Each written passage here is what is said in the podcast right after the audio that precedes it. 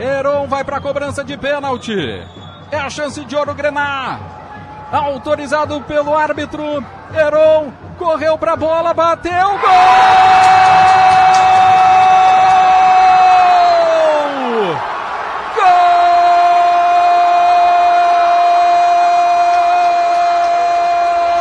Gol do Caxias! Explode a massa Grenar. Explode o coração Grenar neste jogo de xadrez.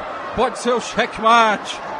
1 a 0. 1 a 0. O Caxias está na fila do check-in do G4 da semifinal do Campeonato Gaúcho. Heron, certeiro, fazendo 1 a 0 para o Caxias. Heron levanta a galera. Caxias 1, Ipiranga 0, Rinaldi. Centroavante é assim mesmo. A fase podia não ser das melhores, ele não estava bem no jogo, mas foi lá e fez o seu papel. O gol na equipe do Caxias na cobrança de penalidade máxima, um chute forte na bochecha na rede, no canto direito. O goleiro Alan ainda foi no canto certo, mas não dava para buscar. Heron balança a rede do Ipiranga e faz Caxias 1 a 0, Maurício.